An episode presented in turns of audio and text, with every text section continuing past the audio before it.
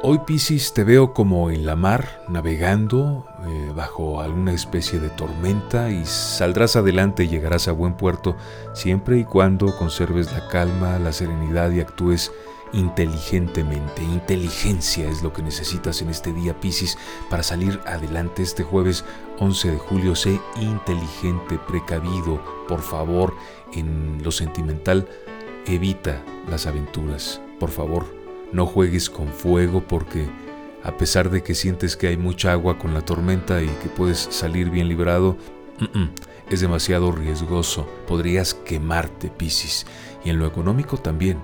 Evita los riesgos hoy, cierra tu cartera, cierra el bolsillo, procura no hacer gastos más que de aquello que es lo más esencial e importante.